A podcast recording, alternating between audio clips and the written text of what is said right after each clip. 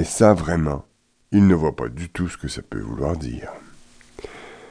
Que les hommes ne devraient aimer que les femmes qui ont vécu, et la virginité tant vantée par la religion catholique. Alors, ça ne sert à rien de trop se creuser les méninges. Il est fatigué. Ses deux sœurs, Albertine et Madeleine, vont revenir du cinéma bientôt. Si elles voient la lumière de sa chambre allumée, elles vont insister pour lui raconter le film, alors qu'il a l'intention d'aller le voir d'ici vendredi. Parce que le programme du cinéma Saint-Denis va changer ce jour-là. Il pose le livre sur sa table de chevet, éteint la lumière. Il reste couché, sur le dos, les yeux grands ouverts.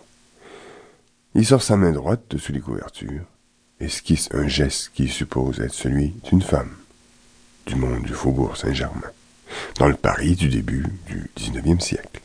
Quelque chose d'aérien et de contrôlé, tout à la fois.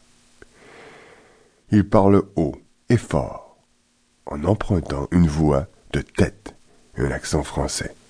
Bon, raté dans les deux cas. Je suis Antoinette et Navarin, duchesse de Langeais et carmélite déchaussée. Mais jamais je ne mourrai d'amour. Il sourit et s'endort.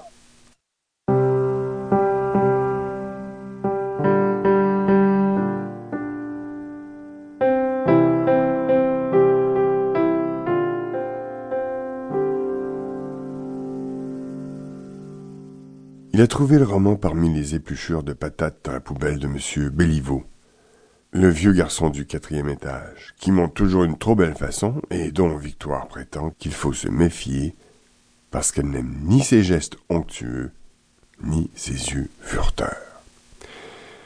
Victoire lui avait donc demandé, une semaine plus tôt, de sortir les poubelles. Son père était encore trop sous pour le faire, et elle-même avait mal au rein après avoir lavé à grande eau les escaliers intérieurs salis par la cloche des bottes des occupants de building suite à la première bordée de neige de l'année. Les locataires des vingt appartements étaient obligés de descendre leurs poubelles tous les lundis matins, mais ils n'étaient pas tenus de y sortir sur le trottoir. C'était une des tâches du concierge. De la concierge, en l'occurrence, puisque Télésphore, trop grand seigneur pour accepter son état de serviteur de tout le monde, laissait la presque totalité du travail à sa femme depuis des années. Édouard détestait quand sa mère lui demandait de l'aider et y rechignait en disant que ses deux sœurs auraient pu montrer un peu plus de bonne volonté, mettre la main à la pâte de temps en temps. Victoire répondait qu'Albertine et Madeleine étaient des filles, et qu'on ne demande pas à des filles de sortir les poubelles de vingt appartements avant d'aller travailler. Un jour, Édouard avait osé faire remarquer à sa mère qu'elle était une femme, et que ce n'était pas une tâche de femme non plus. Elle lui avait répondu que si elle n'abattait pas l'ouvrage d'un homme, ils se retrouveraient tous à la rue du jour au lendemain. Il avait baissé la tête et lui avait demandé pardon. Ce matin-là, cependant, devant la mine grise de sa mère et son irrécusable épuisement, il n'avait rien osé dire. Il avait mis son manteau, sa tuque, ses gants, ses bottes, et s'était dirigé vers le cabanon où étaient entreposées les poubelles. Il avait neigé une partie de la nuit. La ruelle des fortifications, dans la demi-obscurité du petit matin, ressemblait à une carte de Noël, tout en bleu et en blanc, avec des scintillements de diamants qui cachaient la pauvreté quelques heures, jusqu'à le soleil fasse fondre la neige et rendre au bout de rue sa misère de cul-de-sac. Le nom des locataires est inscrit sur les poubelles.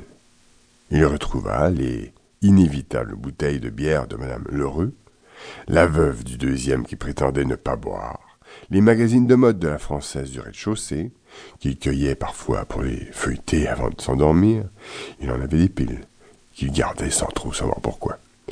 Des restes de repas, qui sentaient déjà fort, et, lorsque le couvercle de la poubelle de M. Béliveau était tombé dans la neige, un vieux livre écorné et jauni déposé sur un nid d'épluchures de patates.